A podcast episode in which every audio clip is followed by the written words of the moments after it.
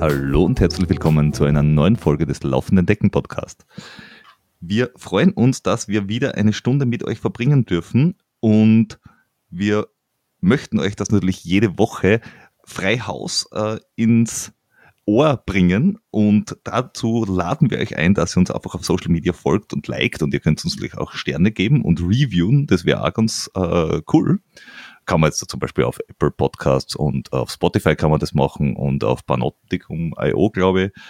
Und ihr könnt uns dort auch überall abonnieren, weil dann müsst ihr nämlich nicht dran denken, dass wir eine Folge rausbringen, sondern ihr kriegt es einfach direkt ähm, geliefert. Und dann hört uns alle Wochen und wir freuen uns drüber. Ihr könnt uns nicht nur so, wie ihr uns hört, hören, sondern ihr könnt uns auch werbefrei hören. Damit ihr das machen könnt, äh, gibt es die Möglichkeit auf Steady und auf Patreon. Könnt ihr uns äh, patronieren und äh, dann habt Zugang zu unserem Discord-Channel und äh, werbefreien Feed und so weiter und so fort. Und das ist eigentlich äh, ziemlich cool. Also wir behaupten es einfach jetzt einmal, dass es cool und, ist. Und, und damit wir irgendwie politisch gerecht werden, auch steadysieren. Nicht nur patronisieren, sondern steadysieren. Wir wollen hier niemanden vernachlässigen. Korrekt, natürlich. Ist man doch ein, ein, ein Stedianer? Ja. Weil ein Patreone ist man ja. Ja, wir sind Ah. Okay, passt, gut. Äh, dann kümmerst du dich, also der andere, der Flo, um die Stedianer. Ich kümmere mich um die Patreonen. Und damit wir euch jetzt nicht einfach nur eine ganze, Stunde lang mit Werbung zulabern, haben wir uns äh, jemand zu uns geholt, der uns wieder thematisch ein bisschen auf die richtige Richtung bringen wird. Also sprich, äh, ums, äh, es geht ums Laufen. surprise, surprise. Äh, und in dem Fall ums äh, Kanufahren. Es, es klingt jetzt ein bisschen komisch, ist aber so. Wir hatten schon Karate, glaube ich. Na, was Karate? Wir- wir haben- Kampfsport? Wir haben Kampfsport gehabt, wir haben Yoga gehabt, wir haben Ballett gehabt, wir haben Radlfahrer gehabt äh, und jetzt da haben wir einen Kanuten da. So. Ähm, mal schauen, was wir mit dem anfangen. Wir haben den Helmut Schmuck bei uns. Hallo. Hallo, grüß euch. Danke für eure Einladung. Äh, Ich werde mich ganz kurz vorstellen, weil du eben gesagt hast, Kanu. Äh, Das hat sich zufällig ergeben, weil ich eben im Gebirge wohne und in St. Martin bei Lofer geboren worden bin, vor 60 Jahren circa. Und dort gibt es eben nur Berge und einen Fluss. Und da habe ich immer als Kind beobachtet, die Wildwasserbadler. Und irgendwann hat mich das dann so fasziniert, dass ich selber damit begonnen habe. Und dann ist man aber draufgekommen im Laufe der Zeit, nachdem ich es doch ins Nationalteam geschafft hatte, dass ich einfach zu schlechte Kraftwerte habe. Und dann ist wieder ein Zufall gekommen, dass der Freund einer Wildwasserkanutin ein Läufer war und der gesagt hat, bitte laufen wir irgendwo mit beim Stadtlauf. Ich bin dann tatsächlich beim Innsbrucker Stadtlauf das erste Mal gestartet und war dann gleich Fünfter oder Sechster. Ich habe gesagt, was ist mit dem Badler los? Wieso rennt er so schnell? Und wir haben dann Tests gemacht beim Hans Holthaus in der Südstadt äh, im IS, IMSB. Und da gibt es ja so einen Kraft-Ausdauer-Schnelligkeitstest und da war ich halt komplett in der Ausdauerecke und, und eben für das Wildwasserbadeln braucht man da mehr Kraft und da haben wir gesagt, okay, dann wird er vielleicht ein besserer Läufer und irgendwie bin ich dann relativ schnell zum Laufen gekommen und dann Mhm. haben sie auch, äh, relativ bald nationale Erfolge eingestellt. Äh, ich, äh, ich habe eine Frage zum Ursprung, zum, zum Kanufahren selber. Ähm, braucht man da überhaupt Beinkraft? Oder ist das alles Oberkörper? Also ich vom Mm. Kanufahren exakt, also ich weiß, wie ein Kanu ausschaut. Mm, Genau. So genau, ungefähr. Man sitzt, man sitzt drinnen und man verspreizt sich mit den Beinen, damit man nicht rausfällt Mhm. und damit man Druck erzeugen kann. Und das meiste geht aus dem Oberkörper und aus der, aus der Bauchmuskulatur. Und die Beine trainiert man halt so, sozusagen notdürftig eben im, im Konditionsbereich, damit Okay. man halt, damit man halt eine gewisse allgemeine Kondition hat und ja, Aber, äh, aber es ist nicht vergleichbar jetzt mit Rudern, weil beim Rudern Nein, ist ja da, nein, ist ja, genau. also Ru- Ruderer sind ja auch gute Radlsprinter quasi, weil sie einfach extrem viel Ober, äh, Oberschenkelmuskeln haben. Aber im Ja, ja, Kanu ja. ist quasi eher statisch untenrum. Genau, beim Okay. Kanu ist eigentlich die wichtigste Aufgabe der Beine, dass man wenn man aus dem Boot steigt, dann das Boot irgendwo hintragen kann zum Auto oder ins Boothaus oder irgendwo. Und bevor man einsteigt, dann auch wieder das, das Kanu vom Boot, vom Bootshaus oder vom Auto zum Fluss oder zum See oder wo man halt paddelt. Ich höre also raus, kann. es gibt noch kein Kanu-Rudern, wo du dann deine, deine Stärke in den Beinen hättest ausspielen können. Das heißt, ja. Naja, Aber, wobei, wenn er, wenn, er, wenn er fünf Runden mit dem Kanu gefahren ist, mit dem Kanu fährst du immer flussabwärts. Wenn es dann bergauf, ja. also wenn es eine Kombi-Wertung gab, mit runter Kanu, also wie heißt das? Wie, kann, runter paddeln, ja. Paddeln. Runter paddeln, runter ja. paddeln, rauflaufen, dann hätte das wieder ausgeglichen. Da bist, da bist du irgendwie halbert beim äh, Dolomitenmann. Wie heißt der? Da, fast, ja. da, da laufst du auch rauf, dann paragleitest runter, dann kanust und dann radelst, oder? Mhm. Und ja, genau, Mountainbike ist, glaube ich. Ja, nur machen das eben vier Leute, das heißt, da sind überall Spezialisten. Details. Es hat, es hat aber einmal einen gegeben, einen slowenischen Mann, mhm. der hat alle vier Sachen gekonnt und auch ist auch durchgekommen. Das ist aber cool. Ja, aber schau, du, du warst quasi im WM-Kader vom im Kanufahren und quasi äh, im Laufen auf quasi nationale Spitze. Also ich meine, da war, waren schon zwei von vier, wo ich sage, dann hätten sie einmal einen besseren finden müssen. Ja, klar. Ne, das Einzige, was ich nicht glaube kann, ist, ist Paragliden. Nicht? Das, das ist mir immer irgendwie ein bisschen zu gefährlich gewesen. Ja. Ich habe es mir überlegt, als Bergläufer wäre es ja praktisch, wenn man hochläuft und dann runterfliegen könnte. Aber ja. dann musst du natürlich den Rucksack mit hochschleppen, äh, kannst nicht gescheit laufen, das hat sich dann irgendwie auch wieder nicht ergeben. Und der ist gar nicht so leicht, glaube ich, dieser Paraglide-Schirm. Also das, das, das, das, das Drum, was du da am Rücken hast, das ist ja, das ja. sind ja keine 2,50 Kilo, sondern schon ein bisschen mehr. Aber was mich interessieren würde, du hast ja gesagt, du hast durch dein Kanu-Fallen vor allem Oberkörper und Hände, das war vor allem das, mit dem du quasi mhm. das, das Kanu irgendwie gelenkt hast. Inwiefern glaubst du, hat das dir dann später für dein, für dein Laufen eigentlich geholfen, dass du dann einen recht starken und ein Läufer, sag ich mal, untypischen, relativ äh, gut trainiert warst am Oberkörper? Ja, schon, weil du mit der Armbewegung unterstützt da die Laufbewegung. Und es ist eigentlich so, dass praktisch die Oberschenkelmuskulatur und die Oberarmmuskulatur im Gehirn verbunden ist. Das heißt, wenn du schneller mit den Beinen laufen willst, musst du auch oben schneller mit den Oberarmen was machen. Das heißt, das ist, ist schon gut, wenn man auch oben trainiert und auch die Läufer sollten ein bisschen Krafttraining im Oberkörper machen. Hm. Siehst du, Peter, jetzt hast du hier nochmal deine, äh, der Peter wehrt sich immer gegen äh, Krafttraining oder glaubt, er wird instant zum Cornetto, nur weil er zwei, zweimal die Gewichte anschaut. Äh, und die Gefahr ist aber sehr hoch. Jetzt lass da von einem Spitzenmarathonläufer sagen, dass das wichtig ist, bitte. Naja, ist es, was, was, was mir am meisten interessiert dabei ist, ist es für die Verletzungsprophylaxe hilfreich, wenn man, wenn man äh, sehr stabil obenrum ist? Also jetzt, ja, wenn das gerade ja. ist, wenn das aus, aus, aus dem Bauch meine, und ganz, kommt. ganz oben, sage ich mal, Schultern und so weiter, muss man nicht unbedingt extrem stabil mhm. sein, aber im Rumpfbereich, also das ja. heißt Bauch, Rücken, stabilisiert auch bei der Laufbewegung und das trainieren wir eigentlich fast täglich mit, mit so Stabi-Training. Das ist eigentlich, hat sich durchgesetzt, dass man jeden Tag eine Viertelhalbe Stunde sowas macht, äh, weil man halt dann doch Verletzungen in, im, im unteren Rücken und so weiter ein bisschen vorbeugt. Hm. Ja, beim, wahrscheinlich beim, beim, beim, auf der Straße noch viel schlimmer, weil da ist der, der, äh, der Impact äh, von unten ja auch nicht so wenig durch den ja, Asphalt ja, ja. jetzt da. Diese, diese Stoßbewegungen, ne, die sind mhm. natürlich da, je schneller man läuft, umso mehr ist das dann, dann ein Kriterium. Ja. Äh, ja. Aber auch im Berglauf, vor allem im Bergablaufen, für das, das Gleichgewicht haltest, ist das dann auch quasi, also ist vielleicht anders wichtig, aber dann irgendwie ja. doch wieder gleich wichtig, oder? Da ist ja der große Vorteil, er ist nur bergauf gelaufen als Bergläufer. Ja, sag meistens, nicht? Meistens. Man, natürlich im Training läuft man dann runter, aber ich bin natürlich ja. einer gewesen, der nicht gerne schnell runtergelaufen ist. Mhm. Aber es gibt einige Beispiele, eben auch jetzt die zwei Innerhofer Brüder, die sehr, sehr gern und sehr, sehr schnell bergab laufen. Also die, da reden wir, bei der Europameisterschaft sind sie teilweise 2 Minuten 42 über Stock und Stein am Kilometer bergab gelaufen. Also wirklich schnell im Gelände und da muss man mhm. schon sehr stabil sein. Äh, was man natürlich auch machen kann oder fast soll, ist halt Ausgleichssport im Winter, in der allgemeinen Vorbereitung. Da gehen die zum Beispiel Skitouren oder Skilanglaufen und solche Sachen noch zusätzlich. Ja. Damit man ein bisschen Bewegungsapparat entlastet. Da, da ist ja, da ist ja der, also da ist ja der, ich würde jetzt mal sagen, Bergläufer, Trailläufer, wie auch immer, Offroadläufer, ja eher, also was ich so mitbekomme, eher äh, variabel oder, oder vielseitiger wie der klassische Bahnläufer und Straßenläufer, der, die halt wirklich das 365 Tage im Jahr die Frau der Hauptallee rauf und runter schrubern bei Wind und Wetter. Äh, und das hast du ja auch gemacht, weil du bist ja beim, beim mhm. äh, wenn das siebte Marathon war die Best, war das die Bestzeit?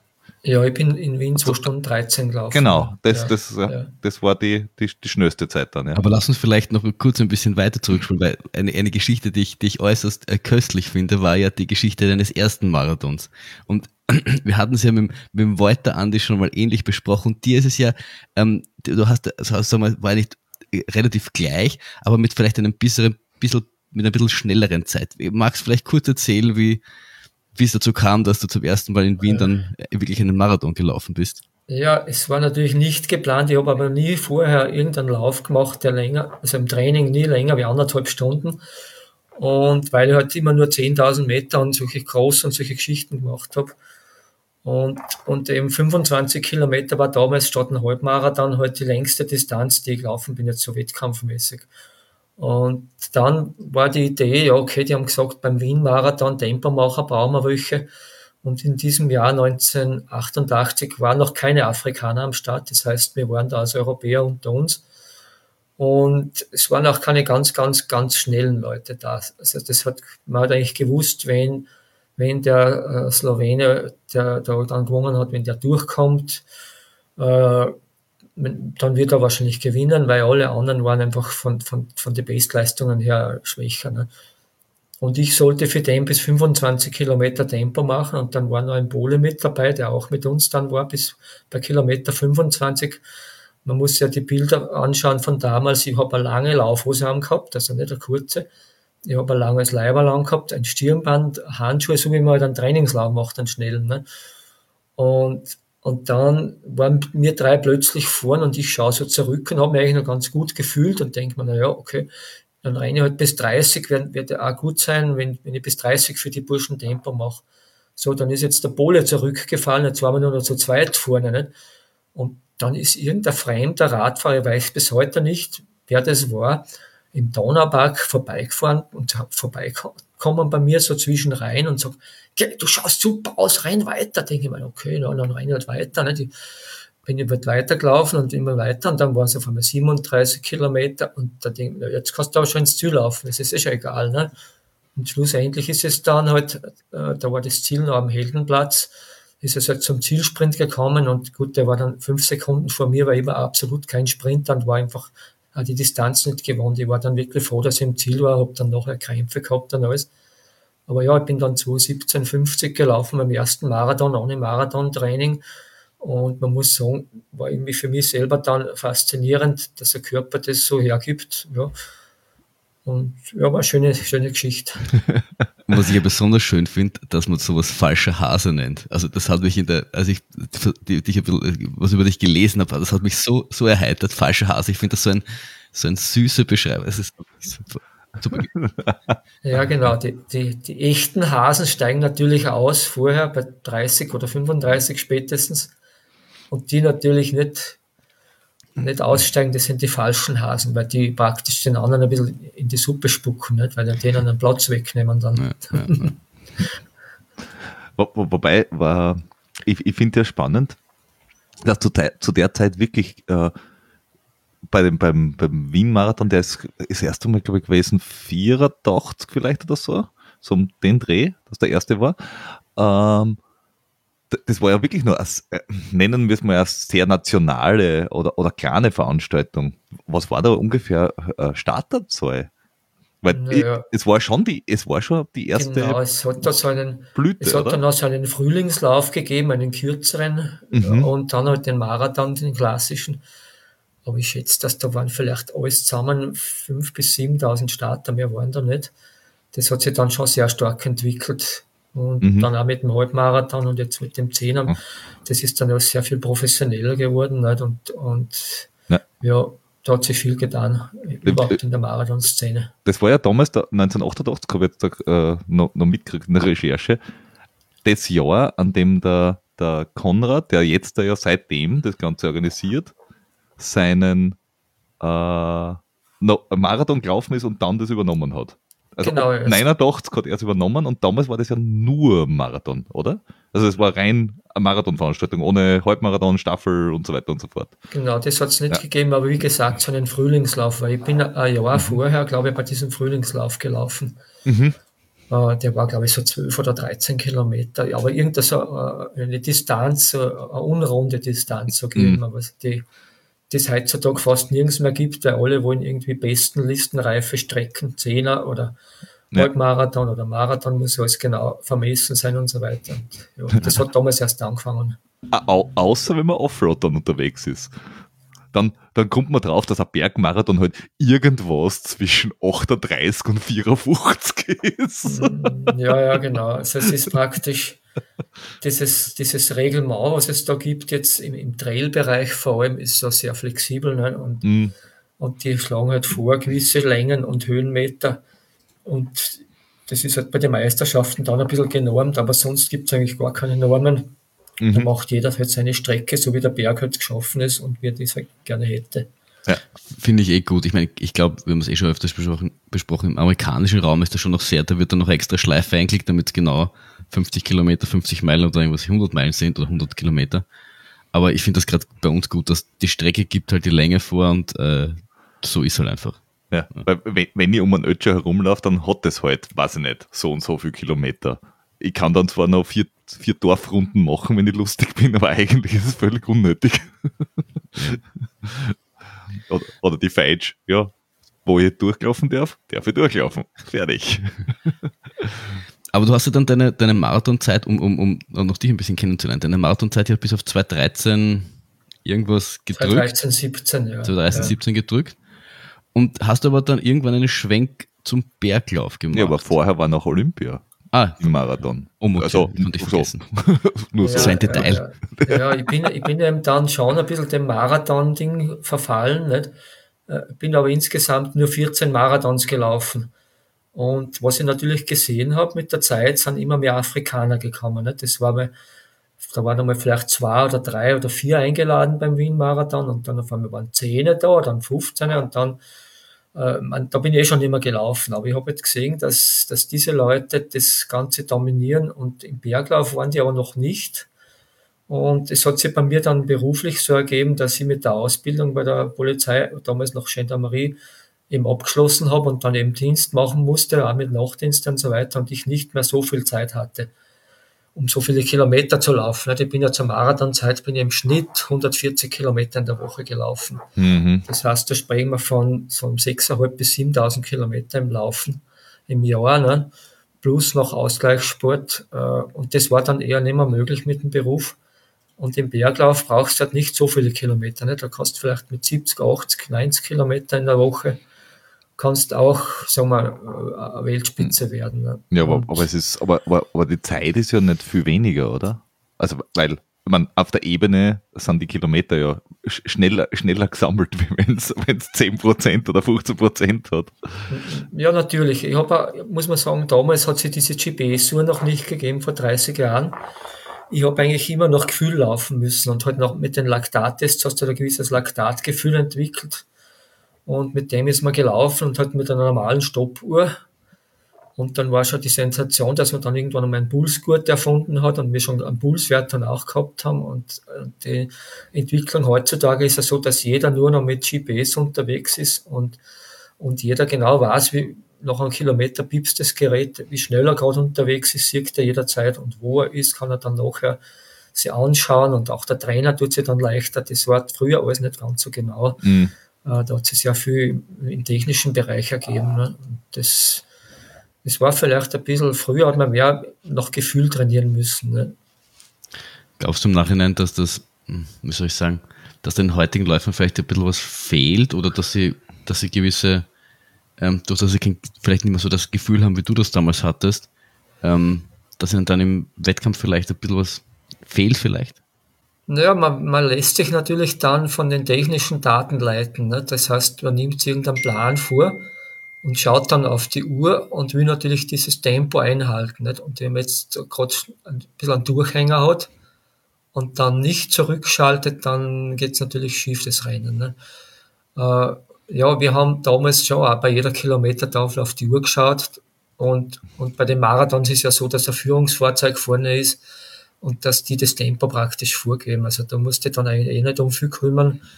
Mhm. Äh, das ist heutzutage sehr professionell. Ne? Das, wir haben praktisch jetzt, wenn jetzt in Wien, sagen wir, ich weiß nicht, der Peter Herzog eine gewisse Zeit laufen wollte, kriegt er Leute abgestellt, die das für ihn übernehmen und er muss sich praktisch nur hinten rein hängen nicht? und mitlaufen. Aber natürlich, wenn der Körper zeigt, es geht nicht, muss man irgendwie reagieren. Ne? Ja. Ja. Na, ich glaube, das mit dem Gefühl ist eher am ehesten noch wahrscheinlich bei irgendwelchen Meisterschaften oder ähnliches. Also in einem Rennen, wo, wo ein bisschen Taktik drinnen ist, wo es nicht um eine Bestzeit in dem Fall geht. Dass man, dass, dass man da noch mit ein bisschen Gefühl äh, arbeitet oder quasi äh, das, das taktische Element oder, oder das, das wann, wann geht es mir am besten und jetzt kann ich ein bisschen andrucken und schauen, ob die anderen mitgehen können oder so irgendwie. Was ja bei einem, oh, ich möchte einen Marathon unter 2,10 laufen, damit ich irgendeine Norm erreiche, nicht der Fall ist, sondern da habe ich meinen mein, mein sturen Schnitt und den probiere ich halt durchzuhalten. Ja, wahrscheinlich. Das stimmt mhm. Nein, ich habe nur gedacht, weil du könntest ja auch, wenn es, gut, das ist jetzt, kommt davon, wer du nicht bist, aber wenn du jetzt auch beim Marathon vielleicht nur auf Sieg laufst, dann könnte es ja genauso argumentieren, dass du dann irgendwie eher das, das Gefühl brauchst, dass jetzt die, die sture Zeit, aber wahrscheinlich geht's geht's bis auf die paar, die ganz vorne sind, den meisten jetzt eher darum, eine gewisse Zeit zu erreichen und dann ist natürlich nicht richtig, dass du da eher, eher stur ablaufst. Ich, ich, ich, muss, muss ja, also ist es so, dass es beim, äh, beim Berglauf mehr Racing ist, weil halt, weil halt nicht so sture Zeiten vorgeben werden können? Ja, es ist schon so, dass das Gelände praktisch dir vorgibt, was du jetzt tun musst. Wenn es steil ist, musst du ein bisschen mehr Kraft einsetzen, ein bisschen kürzere Schritte machen und so weiter, ein bisschen mehr mit den Armen mithelfen vielleicht. Mhm. Und wenn es flacher ist, musst du wieder beschleunigen und so. Also es ist nie so richtig gleichmäßig, ist es eigentlich nicht. Vielleicht vom Puls schon, nicht? vom Puls her ist man schon irgendwo an der Schwelle immer unterwegs. Aber von der muskulären Belastung her ist das halt ein bisschen bisschen was anderes als wir in der gleichmäßiges Rennen. Und ja. ich meine, die taktischen Geschichten haben wir natürlich bei den kürzeren Strecken vor allem. Also wenn du 5000 Meter läufst oder 10.000 Meter oder so irgendwas, mhm. dann musst du irgendwo einen Zwischensprint machen oder, oder irgendwann zum Schluss dann irgendwann überlegen, wann, wann fange ich an mit, dem End, mit der Endbeschleunigung. Das kann man jetzt beim Berglauf oder beim Trail kann man auch machen, nicht? aber da muss man natürlich die Gegner gut kennen und ein bisschen horchen halt, wie, wie schnauft er, wie laut ist er unterwegs sozusagen, hört man auch, ob sich einer schon stark anstrengt oder nicht, oder mhm. stark anstrengt. wobei, also wobei es, gibt, es gibt Läufer, die finde ich ganz spannend, die laufen weg und nach 200 Meter hören sie sich an, wie kurz vorm Sterben und das bleibt dann aber so, bis zum Schluss. Ja, und die halten das mal durch, aber, aber anhören tun sie, tun sie dem, wie wenn es, was nicht, lungenkrank werden. Man muss den vielleicht ein bisschen kennen, um zu wissen, was jetzt schlimmes Schnaufen ist und weniger schlimmes Schnaufen ist. Ähm, na, du bist dann aber bis, bis, bis zur Olympia gekommen beim Marathonlauf. War das dann auch das quasi das, äh, das, das Ziel, wo du dann gesagt hast, das wollte ich machen oder da wollte ja, ich Ja, genau, oder? genau, ja. Das war, war recht spannend, weil ich war ja äh, vom Limit her genau eine Sekunde drunter. Damals war das Limit noch 2 Stunden 14.00 und ich bin 2.13.59 gelaufen. Also ich habe es ganz genau hingekriegt.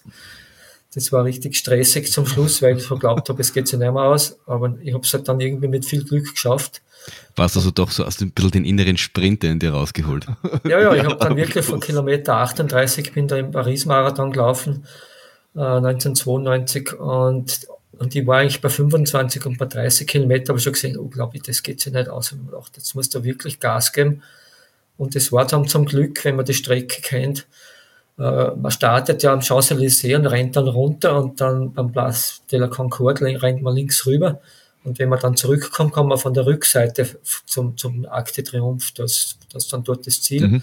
Und da geht es durch, durch so einen Park hoch und das dann wirklich ein paar Höhenmeter. Und das ist mir, glaube ich, zugute gekommen.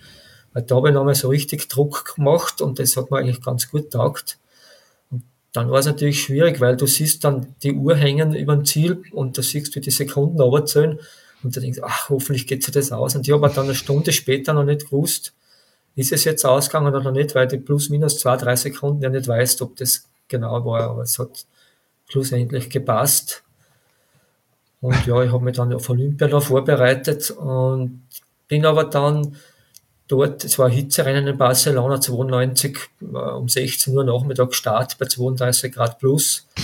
Und dann hat das Stadion zum Schluss am Montjuic am Berg, das Olympiastadion, nochmal fast 100 Höhenmeter, die letzten drei Kilometer. Oh, das ist brutal. Äh, war eine ziemlich brutale Geschichte. Äh, hat mir aber nicht viel gemacht, weil ich war vorher vier Wochen im Höhentraining in St. Moritz mhm. habe das dort ein bisschen simuliert, also nicht die Hitze, aber das Schlussanstieg. Mhm.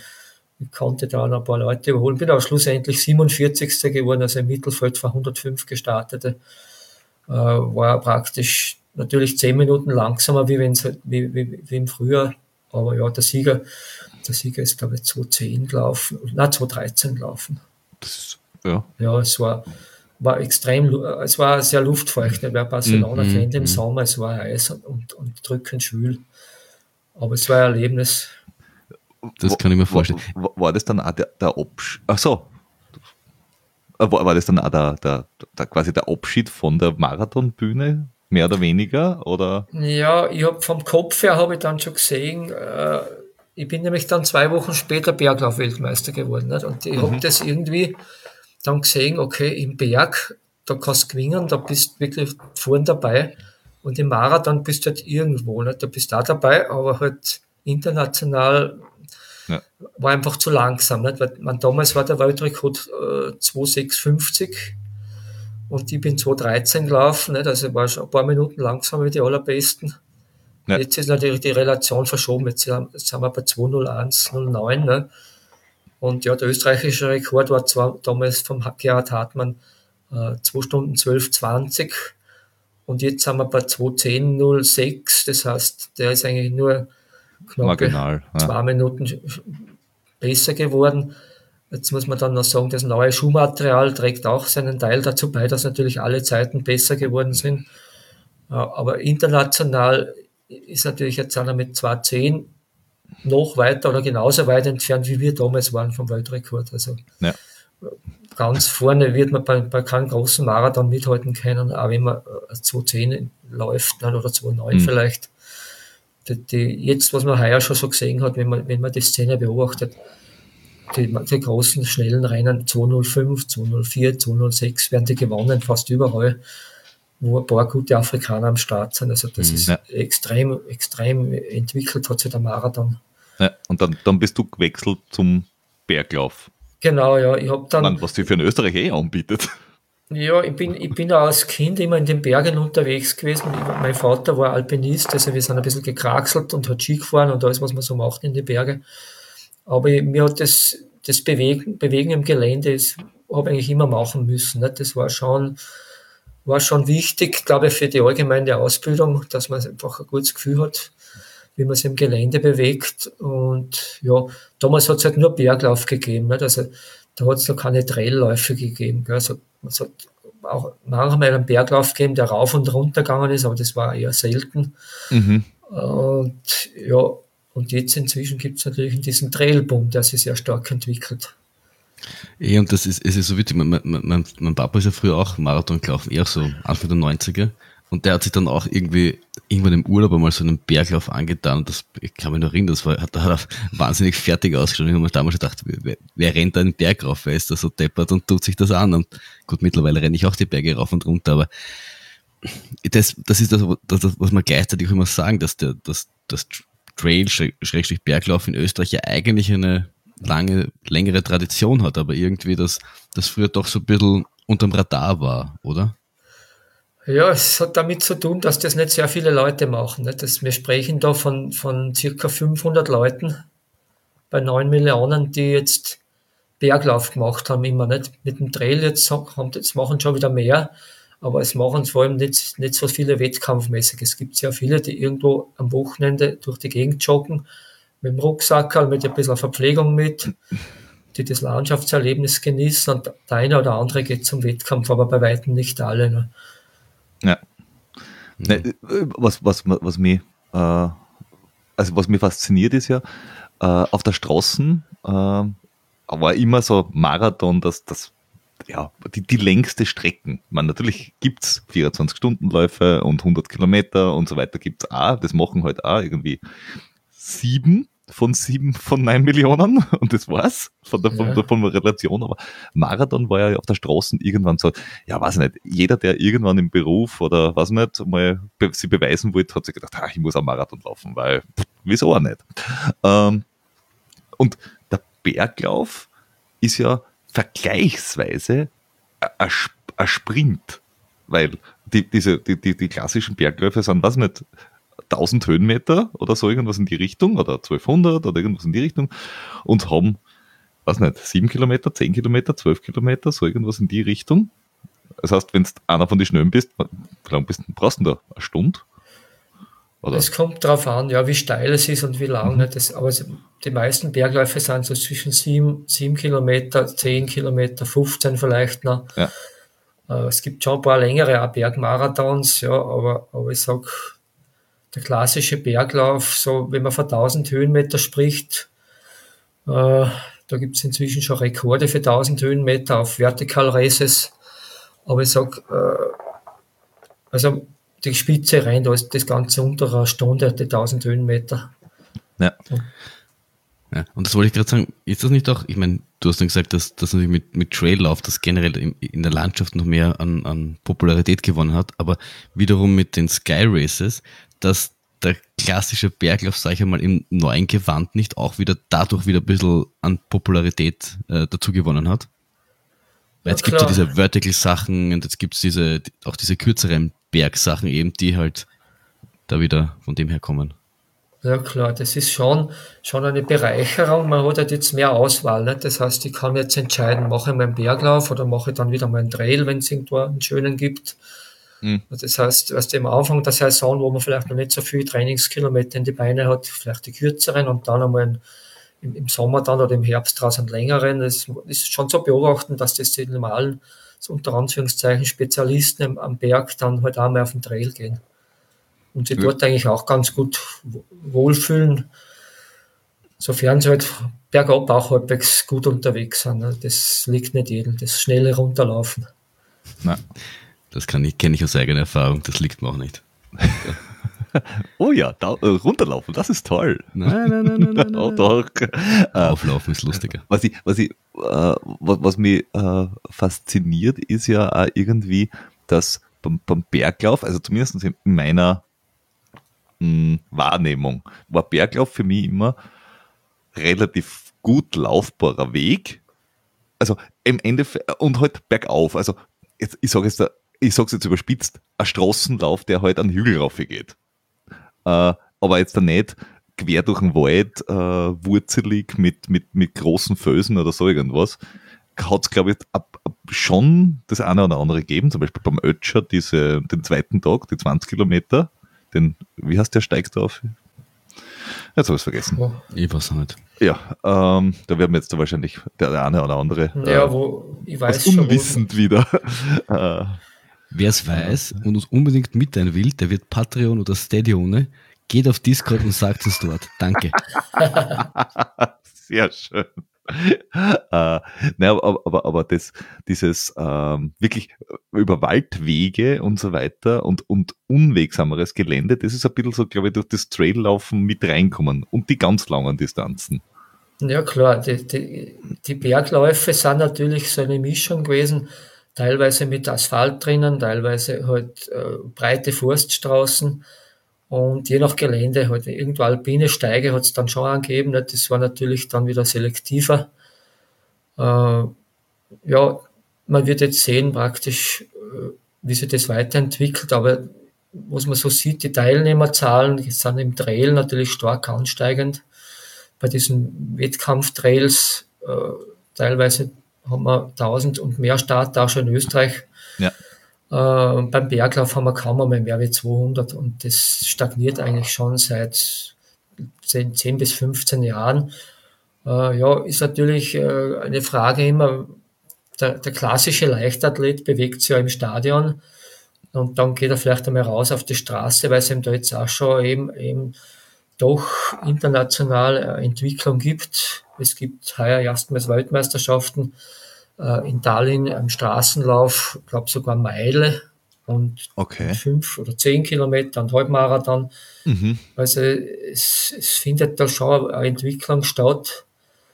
Äh, ja, und halt auch im Trail. Das ist halt, wie, wie gesagt, für Österreich, für uns, glaube ich, optimal, weil du kannst eigentlich in jedem Bundesland irgendwo ins Gelände gehen und hast mehr oder weniger hohe Berge, aber du hast ja ein Auf und Ab, gibt es fast überall. Wir sind kein Flachland, kein großes, ja. wo man keine Berge hätte. Und, Außer ja. wir haben in Wien, aber wir müssen da irgendwie mit 300 Höhenmeter zurechtkommen und uns da irgendwie durch, durchschlagen. Ja, ja. Wir kennen aber ins schönste Gebirge der Welt von, das ist nicht weit weg. Also das Leitergebirge natürlich. Du musst wissen, wir, haben, wir, haben, wir, wir wissen als, als Einzige in ganz Österreich, dass das Leitergebirge das Gebirge Österreichs ist. Und wer nicht im Leitergebirge trainiert, der, der gewinnt halt nichts. Ja, das, das hilft, hilft halt alles nichts. Chamonix Österreichs. Richtig. Ähm, aber du bist jetzt da Beauf Beauftragter der für einen Berglaufkader. Stimmt das? Also du hast von der mhm, aktiven, genau. du hast, du hast in der aktiven Szene hast du sehr, sehr viel äh, gewonnen, also äh, Weltmeisterschaften, mehrfach Staatsmeister und was Gott was alles im Berglauf. Äh, hast du ja, ich, ich, ich, ich verwende das äh, Wort eigentlich ungern, aber in dem Fall doch relativ stark dominiert. Äh, ja, sicher, so, so 10 bis 15 Jahre war er da ziemlich dominant. Aber ja, ich sag, ich habe hab auch Staatsmeistertitel auf den flachen Strecken. Das heißt, ich habe mhm. im Großlauf, ich habe auf 10.000 Meter, ich habe auf, auf uh, Halbmarathon, auf Marathon, mhm. also insgesamt halt 22, aber 11 von denen sind halt Berglaufmeister, Staatsmeistertitel. Und, ja, und vor, allem, ja, vor allem Weltmeisterschaften auch noch. Ja, und dann zweimal Europameister, ja. zweimal Weltmeister. Das ist natürlich schon äh, was gewesen, wo, was mir auch dann international herumbewegt hat. Das heißt, ich habe dann Einladungen gekriegt überall hin und habe sehr viel gesehen von der Welt. Mhm. Bin da sehr dankbar, weil ich eben gesehen habe, wo die Leute wie arbeiten und, und was für verschiedene Möglichkeiten das es halt gibt. Äh, und dann ist natürlich die Frage immer die, wie lange macht man das? Ich bin, ich bin mit 42 dann so war so die Phase, wo ich gesagt habe, okay, es wird einfach schwieriger. Ich komme mit den Jungen vom Schnelligkeitsding her nicht mehr so mit. Ich bin dann noch ein bisschen gelaufen, aber so mit, mit, mit, dem, mit dem Denken, dass ich sage, okay, ich will aber mein Wissen weitergeben an die, an die Nachwuchsleute. Und es hat sich dann so ergeben, dass der Berglaufreferent, es gibt da beim Leichtathletikverband einen Berglaufreferenten, der für die mhm. Bergläufer zuständig ist, dass der gesagt hat, ja, okay, er geht jetzt in Pension und er sucht einen Nachfolger. Und dann habe ich gesagt, okay, ich, ich mache das weiter. Ja. Und ich mache das jetzt schon einige Jahre.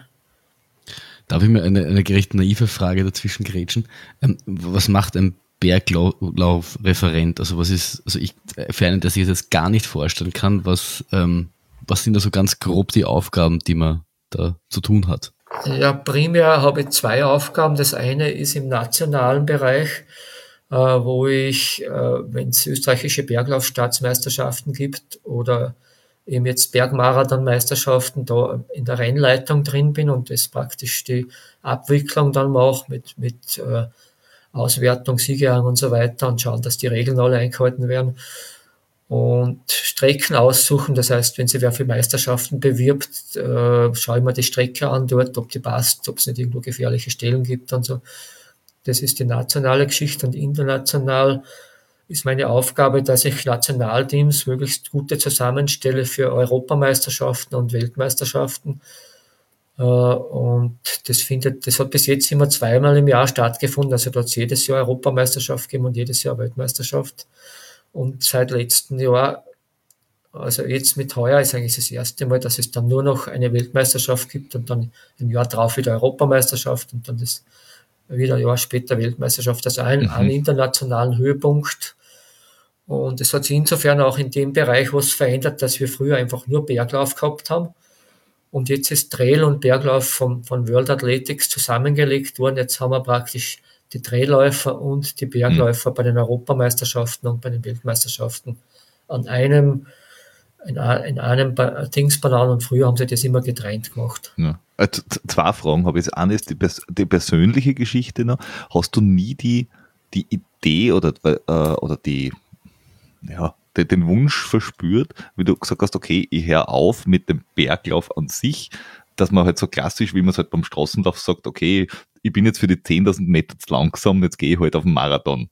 Und vom Berglauf, dass du sagst, okay, jetzt bin ich für den Berglauf vielleicht gegen die ganz äh, jungen Wöden zu langsam, na dann geh jetzt da in den Ultrabereich oder so irgendwas in die Richtung, wo einfach das, das, äh, das, das Endtempo nicht so wichtig ist mehr. Ja, es hat mich schon ein bisschen gereizt. Also ich bin auch, auch zwei solche Sachen gelaufen auf La Reunion unten. Mhm. Draußen die Methil, der geht also 1200 Höhenmeter hoch, der ist ungefähr 36 Kilometer lang und dann wieder runter. Äh, ja, es, es war schon irgendwie spannend, aber ich, mir war das dann vom Trainingsaufwand her zu viel, weil wenn du dort gut sein willst, ja. musst du halt hier und da diese langen Trainingseinheiten machen und da habe ich mir irgendwie gedacht, naja, das ist nicht ganz so meins. Und irgendwie, ich, meine, ich bin noch nicht, ich, ich trainiere auch jetzt noch jeden Tag irgendwas, aber halt nicht mehr so spezifisch. Ja. Und irgendwie habe ich gesagt, ich bin schon so viel gelaufen, irgendwann hat man dann genug, dass, ja. man, dass man einfach so nur noch läuft. Und wie du es ja am Anfang gesagt hast, du bist ja eigentlich äh, hauptberuflich Polizist. Also genau, ich meine, das ja, ist ja nicht so, dass du das, dass du, dass du nur läufst und sonst nichts nichts tust. Ja, genau. Und vor allem sagen dann die Leute was, und was hast du am Wochenende gemacht? Laufen. Und sonst? Wie? Und sonst? Ende. Naja, ich meine, es ist schon so, dass ja bei der Polizei gibt es auch einen Leistungssportkader. Mhm. Und da haben wir neun Leute aus ganz Österreich, die sind halt durchwegs aus dem, aus dem Bahnbereich Marathon, bis zum Marathonbereich. Und dort bin ich auch Trainer und wir haben da gewisse Freistellungen und Trainingskurse. Das heißt, ich kann dort schon ein bisschen meinem Hobby auch nachgehen und, und dort mit diesen Leuten dann dort arbeiten und einige Tage mehr mit denen verbringen. Mhm. Okay, aber das heißt. Ja. Noch immer limitiert. Oh ja. ja und, und das Zweite, nachdem du das übernommen hast äh, und das den, den Berglaufkader vor allem auch ausbildest oder, oder äh, aussuchst äh, und ähm, wie, also, puh, da kommen jetzt ganz viele Fragen zu dem Thema auf. Ähm, ich fange aber mit der, mit der einfachsten oder gröbsten an, weil du vorher die WM und die EM äh, braucht hast. Wie siehst du diese Zusammenlegung aus dem Ganzen? Ist es jetzt da eher äh, Konkurrenz gegeneinander oder, oder ist es die Chance, dass das Ganze jetzt da wirklich beides ein bisschen Aufwind hat oder dass es vielleicht irgendwann zusammenwächst? Naja, die Chance ist natürlich auf jeden Fall jetzt, dass es eine größere Veranstaltung wird mit, mit einer größeren medialen und, und, und öffentlichen Wirkung weil wir früher haben wir ungefähr gehabt 400 Bergläufer bei einer Weltmeisterschaft am Start plus Betreuer. Jetzt sprechen wir von, von über 1000, 1200 wahrscheinlich heuer in Innsbruck, die da laufen an den vier Tagen. Natürlich hast du jetzt vier Bewerbe bei der Weltmeisterschaft und drei bei der Europameisterschaft, wo du jetzt natürlich ein bisschen schauen musst, wie suche ich die Leute aus, wo, wo setze ich die am besten ein, damit man erfolgreich ist, auf welcher Distanz. Und, und da ist halt, gibt es halt Unterschiede zwischen Berglauf und Traillauf, gibt es ja im Reglement gewisse Unterschiede, die man da kennen muss. Und die, die Strecken sind halt auch entscheidend. Ich muss, muss wissen, wie schaut die Strecke aus, wo, wo setze ich den Mann am besten ein oder die Frau, wo hat sie die besten Chancen. Und was wären so, sind es viele oder was wären so die, die Unterschiede zwischen Berg- und Traillauf? Naja, der Berglauf ist einfach Hose, Leiberl, Socken, Schuhe und Laufen. Der Trailläufer muss einen Rucksack mitführen mit einer Pflichtausrüstung, mhm. muss gewisse Sachen drinnen haben, muss, äh, darfst zum Beispiel Stöcke verwenden, was jetzt im Berglauf verboten ist, weil das beim Berglauf zu gefährlich ist, dass du irgendwann da vielleicht beim Start damit ins Auge stichst oder so. Das kann beim Traillauf aber auch passieren. Ja, nein, ich sag, das war halt der ursprüngliche Gedanke. Ne? Ja, ja. Und die, die Wertungen sind auch unterschiedlich. Das heißt, beim Berglauf ist es so wie beim Cross, dass es, dass es keine Zeitaddition gibt für die Teamwertung, sondern eine Punktewertung. Das heißt, der erste hat einen Punkt, der zweite zwei Punkte. Das heißt, es wird, es gibt dort keine Ex-Equo-Wertungen. Wenn jetzt zwei gleich ins Ziel laufen, wird das Zielfoto angeschaut. Und wenn einer zwei Zentimeter weiter vorne ist mit der Brust, ist der der besser platzierte. Äh, beim Traillaufen ist es erlaubt, dass du Hand in Hand ins Ziel laufst und beide werden, sagen wir, da können theoretisch jetzt zwei Weltmeister sein, aus zwei verschiedenen Nationen oder aus derselben mhm. Nation, mhm. die Hand in Hand ins Ziel laufen. weil dort eben diese Platzziffernwertung nicht gibt, sondern die Mannschaftswertung wird durch Addition der, der gelaufenen Zeiten erstellt. Hm. Interessant. So bin ich Nein, es, und das ist ja bei, bei, bei Trail-Wettkämpfen durchaus ja schon passiert. Ja, ja. Jetzt ja. Äh, in Cape Town zum Beispiel ist ja äh, der Russe und der Namberger, ja, der einfach noch, noch, noch 100 Kilometer entschieden haben, okay, Jetzt ja. waren wir, sind wir 100 Kilometer, keiner dem anderen weit weglaufen. Jetzt ist auch schon wurscht. Ja, und, und man, man kann sich ja absprechen. Nicht? Man sagt, ja. bist du einverstanden? Dann rennen wir ja. Hand in Hand ins Ziel. Genau. Dann gibt es jetzt vielleicht zwei, zwei Silbermedaillengewinner oder zwei Bronzemedaillengewinner oder überhaupt vielleicht zwei Sieger. Ist irgendwie eine schöne Sache. Nicht? Ist ja im Berglauf nicht möglich. Ja, wobei, wobei es ist, es ist, glaube ich, auch sehr umstritten, weil die einen sagen, äh, es ist verdammt noch einmal ein Rennen, rennt bis zum Schluss, wer gewinnt, der gewinnt, ja. fertig. Und ja. an, weil bei, bei alle anderen Wettkämpfen äh, ist halt, äh, so, äh, arbeitet man sogar mit Fotofinish nachher schon und, genau, und ihr ja. lauft da, da auf lustig äh, Hand in Hand ins Ziel. Was die anderen sagen, ja, dafür ist es aber wieder eine sehr nette Geste, wenn man sie gemeinsam und hin und her. Ja, klar, ich sag. Eh. Ich weiß nicht, ich bin, da, ich bin da auch sehr zwiegespalten. Ich, ich finde, ich finde, das ist halt, ich finde es oftmals so, wenn man, wenn man jetzt nicht ganz vorne mitläuft, sondern ein bisschen weiter hinläuft, da läuft man auch im, im, im Traillauf läuft man da auch auf gemeinsam und, und auf, freut sich dann, dass man gemeinsam ins Ziel gekommen ist. Und wenn man im Training dorthin irgendwo in einer lokalen Zehner läuft, lauft man auch selten gemeinsam ins Ziel. Ich finde, das ist so ein bisschen die Natur der Sache, weiß ich nicht. Weißt, willst du, was ich meine? Ich glaube, das ist bei den kurzen Sachen, wo du wirklich am, am, Limit bist, da, da haust halt alles raus und wenn es halt ein bisschen so um, vielleicht ist es jetzt auch äh, viel Klischee, aber im Traillaufen, da geht es ein bisschen auch mehr um die Landschaft und, und für viele halt nicht, na, noch nicht so um, um, um jetzt nur es gewinnen. Ist immer noch ein Hegel. Du bist da anders, ich weiß. Der, der, der Peter äh, sieht die Landschaft nicht, sondern ein Hügel nach dem anderen. Ja, viele Steine, bisschen Gras drauf, bisschen Wald, fertig. Und der hasst das mal anders. Vielleicht müsstest du auch in den Berglauf gehen, vielleicht bist du da irgendwie besser aufgekommen. Nein, bin, dafür bin ich nicht schlecht.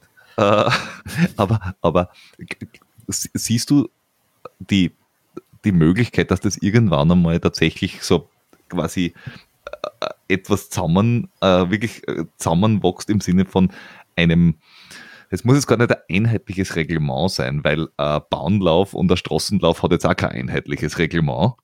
Äh, oder beim, beim, bei, bei einem 200 Meter Lauf oder bei einem 1500 Meter Lauf hast du auch Unterschiede mit, du darfst auf derselben Bahn laufen oder halt nicht. Aber kann, kann das wirklich dorthin gehen? Ja, ich, ich denke, momentan ist es noch nicht gewünscht, weil es halt zwei verschiedene Weltverbände gibt. Die ITRA, das mhm. ist die International Trail Running Association, die für die Trailrunner zuständig ist, und die WMRA, das ist World Mountain Running Association. Und solange es diese zwei Verbände gibt, die, die arbeiten einfach ganz verschieden. Ne? Das heißt, mhm. das heißt, die ITRA zum Beispiel, die haben ein Punktesystem da wird, da wird nach Punkten gewertet, auch die Leistung und du kannst nachschauen, die, die gilt weltweit, genau. wo du im Ranking bist und zum Beispiel das Nationalteam heuer für die Weltmeisterschaft, das österreichische, wird auch anhand dieser Punktewertung erstellt. Und ich, ich muss eine Selektion machen bei den österreichischen Berglaufstaatsmeisterschaften, wo ich, wo ich wirklich Mann gegen Mann eben sehe, wer ist der Bessere und wer hat den besseren Tag. Mhm. Bei den Drehläufern wird die ganze letzte Saison angeschaut und irgendwie versucht herauszufinden, wer dann besser ja. ist und, und der wird, wird dann eingesetzt. Weil man halt auch nur wenige Startplätze haben. Nicht? Man hat pro Nation im Berglauf nur vier Startplätze. Ah, vier, ich dachte sechs. Und genau, beim Trail sind sechs. Du hast ah, schon recht. Ja, ja, okay. also recht. Männlich, männlich, vier, äh, weiblich vier beim Berg genau. und, und sechs äh, männlich, weiblich pro Strecke am Trail. Genau, okay. genau. Ja, aber, ja. aber auf, auf, den Kader würde ich noch gerne noch äh, näher eingehen, was mich, was mich vorher noch interessiert mit dem Unterschied. Der Trail ist ja momentan noch im Vergleich zur Leichtathletik, äh, kann du ja, kannst du ja als Sportler, so, so schlimm ich das Ganze finde, kannst du im Endeffekt noch alles machen, weil sowas wie Dopingkontrollen gibt's nicht. Die gibt's, weiß ich nicht, bei zwei Rennen von 500 vielleicht auf freiwilliger Basis. Äh, beim, und, und vor allem sind es teuer. äh, wenn es irgendein, Ver nein, wenn irgendein Veranstalter ja. das machen will, dann, ja. dann, dann, muss er dafür zahlen auch noch und deswegen machen sie es nicht. Äh, und beim Berglauf, der Berglauf ist ja in der Leichtathletik. Ist, ist es dort das Gleiche? Weil da, da habe ich keine Ahnung. Äh, Berglauf ist keine Leichtathletikdisziplin. Die Leichtathleten okay. äh, sagen, nur die olympischen Geschichten sind Leichtathletik. Ah, da, ach, stimmt, das ist der äh, Unterschied. Mhm. Und Berglauf und Trailrunning sind nicht olympisch, sind auch nicht, nicht jetzt irgendwann in nächster Zeit zu erwarten, dass das olympisch wird. Äh, da wird vorher noch dieses Obstacle Racing, die wollen sich für Olympia bewerben, was jetzt auch ein österreichischer Meisterschaftsbewerb geworden ist, heuer das erste Mal mhm. in Innsbruck, dann Anfang Juli. Äh, also es gibt, es gibt schon eine Revolution in, in diesen ganzen verschiedenen Laufbereichen. Und ja, äh, wenn man sich anschaut, die Starterfelder zum Beispiel in der Stadionleichtathletik sind ganz klein. Gell? Also mhm. österreichische Staatsmeisterschaften, allgemeine Klasse, haben wir, haben wir Disziplinen jetzt, die den Staatsmeisterschaftsstatus verlieren, weil du musst fünf Jahre lang mindestens, glaube ich, acht Starter oder fünf Starter am Start haben. Ja. Und das haben sie jetzt zum Beispiel über 800 Meter nicht zusammengebracht. Jetzt ist dann nur noch eine österreichische Meisterschaft, keine Staatsmeisterschaft mehr. Also das heißt, dort Dort gibt es sehr kleine Starterfelder. Irgendwie gibt es eine Transformation, dass halt die Leute scheinbar lieber draußen sind, irgendwo im Gelände. Beziehungsweise ist halt, es ist halt die Stadionleichtathletik halt weltweit schon groß und, und sehr spannend, aber auf einem extrem hohen Niveau und der Weltleichtathletikverband verschärft alle zwei, drei Jahre die, die Limitleistungen und jetzt schaffen es dann praktisch fast keine Österreicher mehr, dass ja. sie bei einer Welt- oder, oder Olympia dabei sind. Ja. Wenn, wenn das ungefähr vor, vor drei bis vier Jahren angefangen hat, dann war das, weil der Peter einmal, einmal bei einem 800 Meter Bewerb mitgemacht hat und aus, wir wissen bis heute nicht, aus irgendeinem Grund nicht in der Wertung gelandet ist. Disqualifiziert bin ich worden und niemand hat rausgefunden. Ich habe dreimal nachgefragt, okay. aber ich weiß bis heute nicht warum. Und ich glaube, und ich glaube, das war der Wendepunkt für, für, für die, für die ganzen nationalen Meisterschaften. Danach ist es steil bergab gegangen. Wobei, ja. wobei ist ja, naja, aber in Österreich ist ja auch, ähm, der, die Stadion-Leichtathletik im Vergleich zu anderen Sportarten, wo wir relativ viel äh, Geld und Infrastruktur hineinballern, sie ist auch anwesend. Äh, ja, genau, und, ja. und, und wenn man sich andere Länder anschaut, wo halt einfach äh, statt, statt am Dorfwirtshaus einfach äh, äh, Rundbahn äh, steht, wo Menschen dann halt im Kreis laufen oder wo, mhm. wo das Ganze äh, schulisch ganz anders aufgebaut ist, also mit Universitätsteams und, und Schulteams und Crosslauf, was Gott was in Kanada und also wo einfach viel, viel, viel mehr Menschen in dieses Leichtathletik-Ding reingeschmissen werden. Natürlich ja, und schon früh reinkommen, schon genau. von der Schule her. Ja. ja. Ich meine, das wird jetzt probiert vom Leichtathletikverband in Österreich auch, die Schulen mehr zu integrieren. Ist natürlich, man kann sagen, wir sind natürlich jetzt im, Jahr 2023 die Jugend, wenn man sich so ein bisschen anschaut, hat zu meiner Zeit etwas anders ausgesehen im Durchschnitt vom Körperbau her wie jetzt. Das heißt, es gibt jetzt viel, viel bequeme Kinder, die mehr vom Computer sitzen, als wie sie draußen bewegen. Wir haben uns draußen bewegt, weil wir haben noch kein Handy und kein Computer gehabt. Wir haben halt draußen gespielt im Gelände. Und wir haben jetzt einfach nicht genug Nachwuchs, dass dann ja. irgendwie ein paar gute Leute rauskommen. Nein, die, die, die, Schu die Schulintegration ist jetzt ja, glaube ich, einfach nur, wir schauen, dass einfach nicht zu viele Leute böse werden. das, ist, das ist eh schon das Hauptziel. Aber es ist, es ist wirklich schwierig. Ich bin, ich bin vor einem Jahr von, von Wien nach Niederösterreich gezogen und bin damals, also grundsätzlich meine Intervalle mache ich wahnsinnig gern auf der Bahn. damals draußen, ich war äh, immer in Prater, da, jetzt fällt mir, jetzt fällt mir auf die LAZ. Karten. Im LAZ. Ja. Und ich habe versucht, eine Bahn zu finden, aber es ist gar nicht so einfach, in, in meiner Nähe, in, ich sage mal, in, in halb, halbwegs akzeptabler Fahrdistanz, eine, eine Bahn zu finden, bei der ich regelmäßig trainieren kann. Und da fahrt ja. halt schon, da fangst du halt schon an, selbst in Wien. Was hast du in Wien? Du hast das LAZ, das Dusiker-Stadion haben es abgerissen, das ist sowieso Geschichte. Das, ja, ja, da kommt Die Maßwiese hast du, ne? und das war's. Ja. Und jetzt wohnen mal am anderen Ende von, von, von Wien, da fast irgendwie eine Dreiviertelstunde mhm. ins LAZ, damit du trainieren kannst, das tust du halt auch nicht an. Und da ist, da ist aber, aber da, und da ist aber eigentlich Trail und Berglauf in Österreich ja eigentlich viel naheliegender. Ja, klar. Du, an Berg und an Hügel hast du halt in Österreich wirklich du, du gehst da in Wien, kannst du, kannst du die, Schnu die Schuhe anziehen und du laufst irgendwo in Wiener Wald rein. Genau. Oder du laufst, ich meine, du musst ja nicht, nicht nur im Gelände sein, aber, aber du kannst halt bei der Haustür starten ohne großen Aufwand und dann laufst du eine ja. Runde irgendwo und dann laufst du wieder heim. Ne?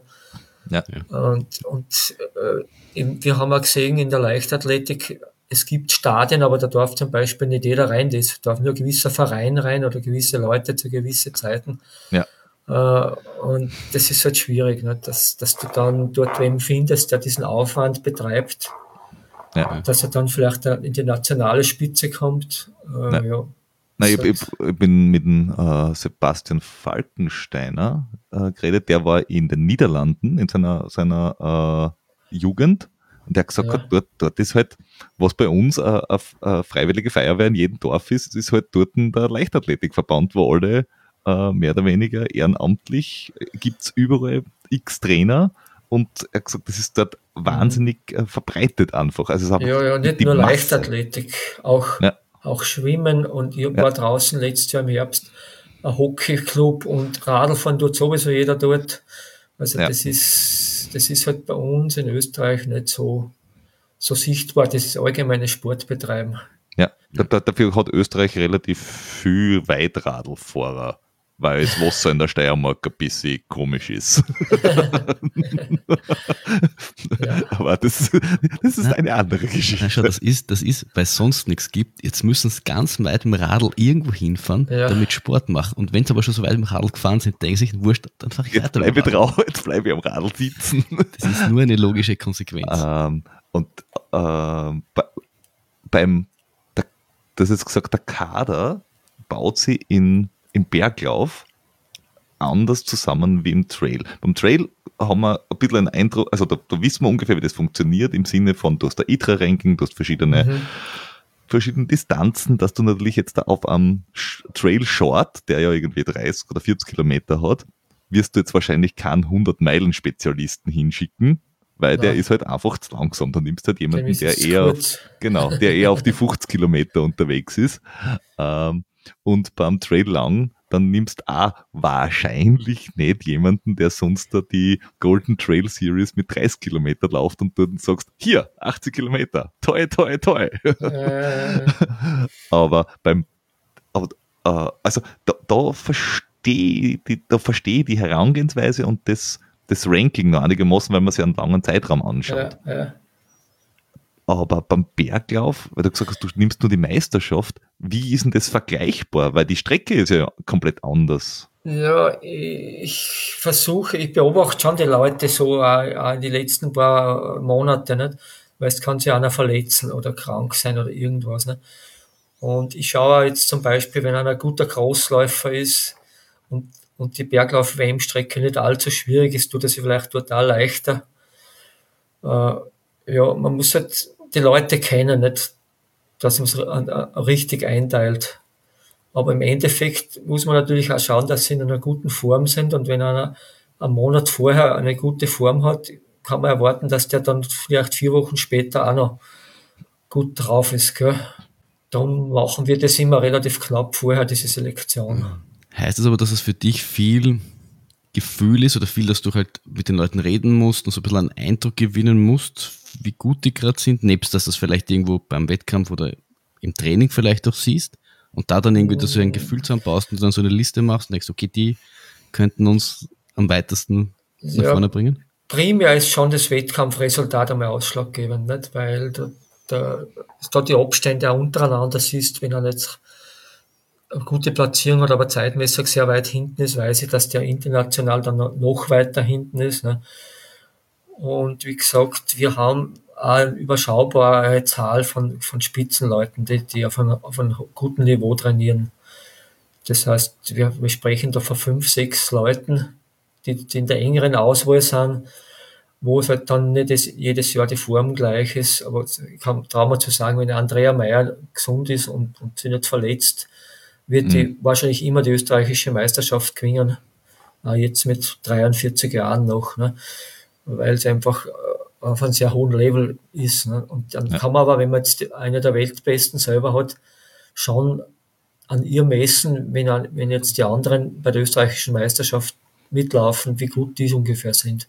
Ja, okay. ist, ist, ist, also gibt es da, da vorher international irgendwelche Wettkämpfe, wo man jetzt, weil, weil, die Meisterschaft ist relativ knapp vorher, was jetzt da für den reinen Berglauf ja vielleicht noch wurscht ist, würde ich jetzt mal sagen, ja. weil äh, äh, ein reiner Uphill-Athlet wird jetzt dann nicht mit äh, den 40 Kilometer oder 80 Kilometer Trail machen wollen oder irgendwas in die Richtung. Nein, äh, und der, der muss vielleicht auch nicht so lange lang vorbereiten, weil gerade je länger die Distanz, desto länger Pause brauchst du ja dann auch zwischen den Wettkämpfen. Genau, ja. ja, Ähm, Gibt es da unterm Jahr international relevante Wettkämpfe, auf die man auch schaut, oder ist es nur Natürlich, das, das eine?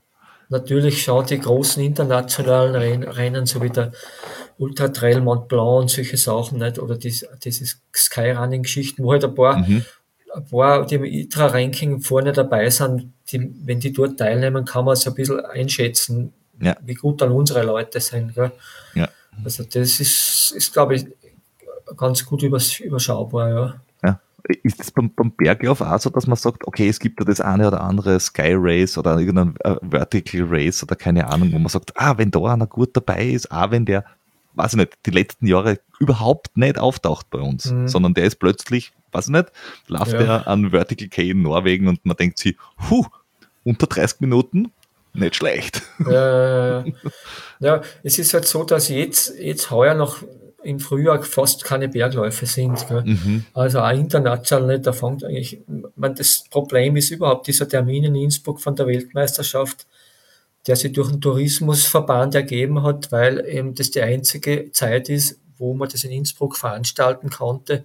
Mhm. Weil sonst im Sommer sind immer sehr viele Touristen da und im Herbst sind auch sehr viele Touristen da und, und nur in dieser Zeit, am Anfang Juni, gibt es genug Hotelkapazitäten, damit man die Leute unterbringt. Mhm.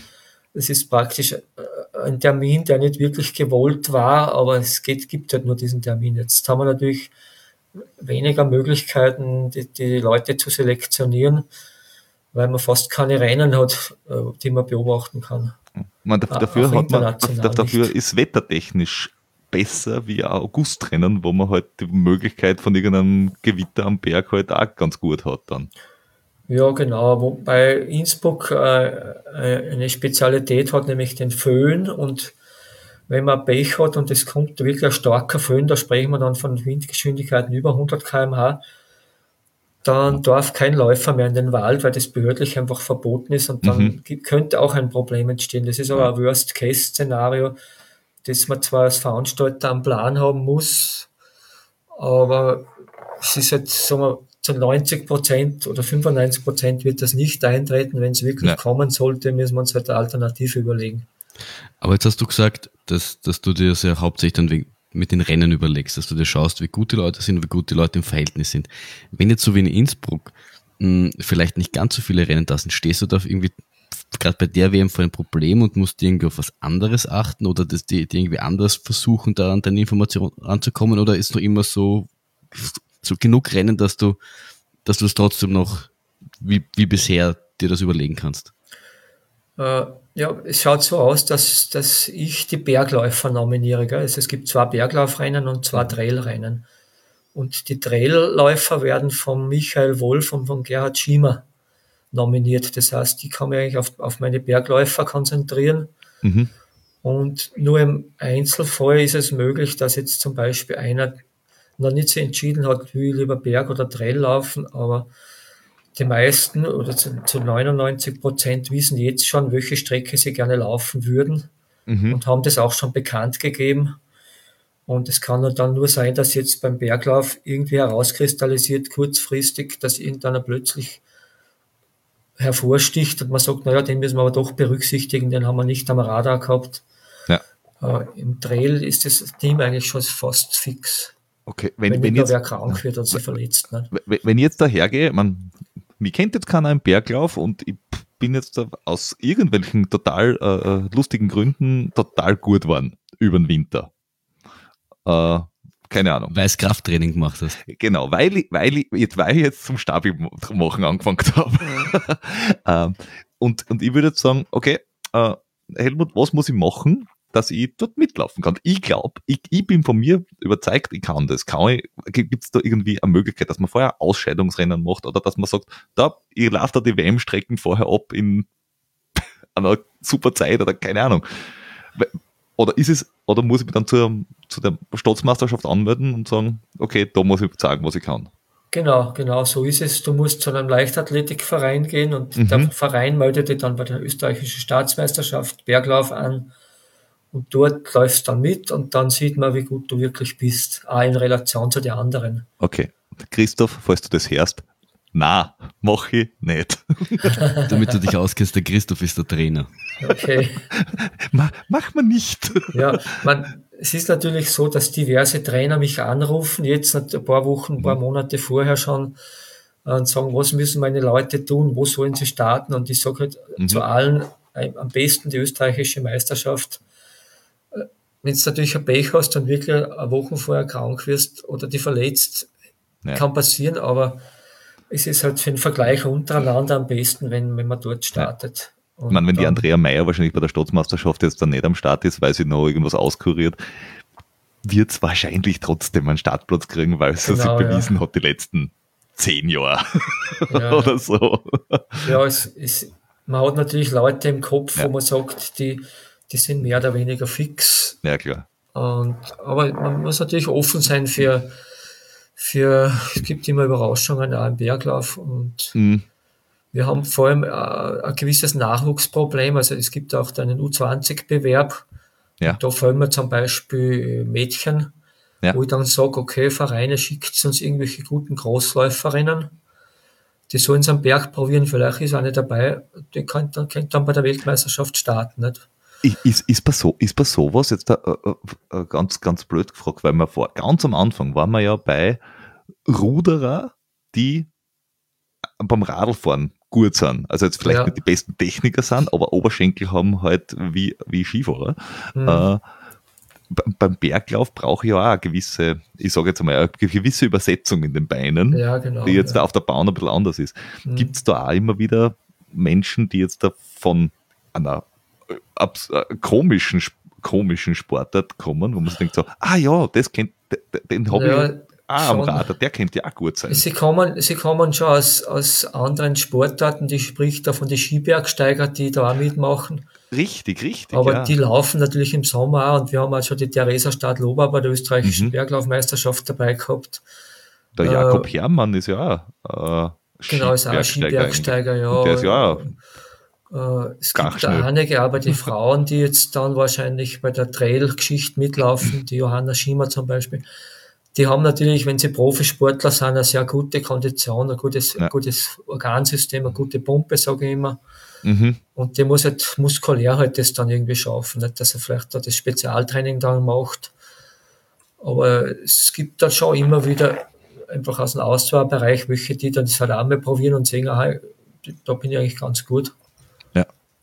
Ja, die, die Johanna haben wir schon äh, gehabt im letzten Sommer, ja. äh, weil sie eben genau dieses äh, Laufen und, und, und äh, Ski Mountaineering ja macht.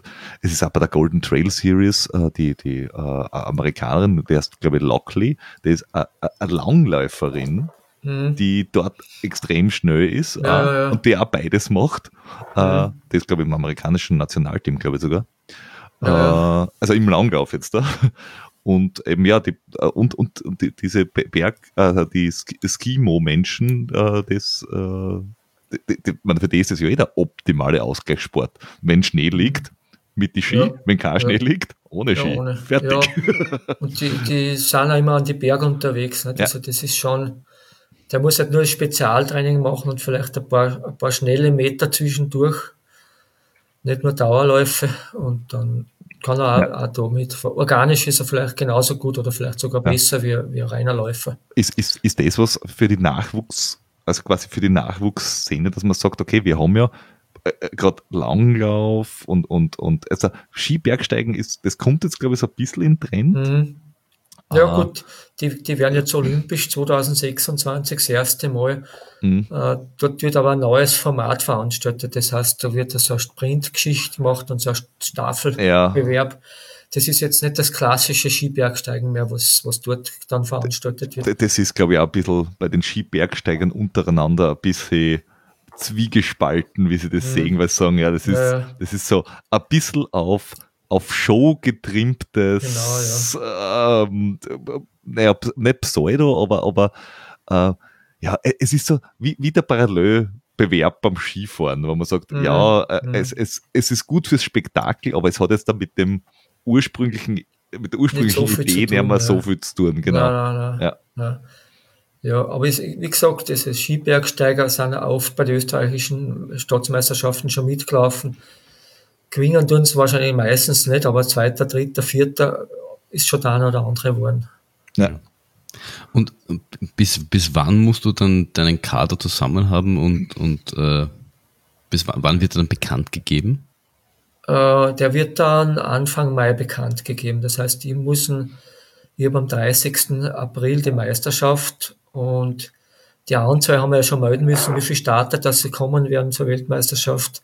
Und dann den Namen geben wir halt dann am, am, am 2. Mai dann, also wenn der Arbeitstag wieder ist, bekannt. Mhm. Du hast einen, einen Arbeitstag Zeit, das, das alles und gut zu überlegen. Ja, man, man fragt dann ja vor Ort, das schaut ja so aus, dass der Personenkreis eh nicht so riesig ist. Man ja, fragt dann jeden auch, willst du da mitmachen oder, oder nicht? Und, ja.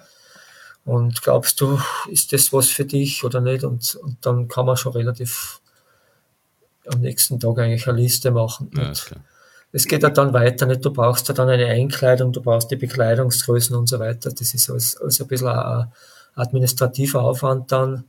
Du mhm. musst dann wissen, wann reisen die Leute an, wie lange bleiben sie, wann, wann reisen sie wieder ab, äh, das muss man alles ein bisschen organisieren, aber man hat dann einen Monat Zeit, das geht eigentlich ganz gut aus.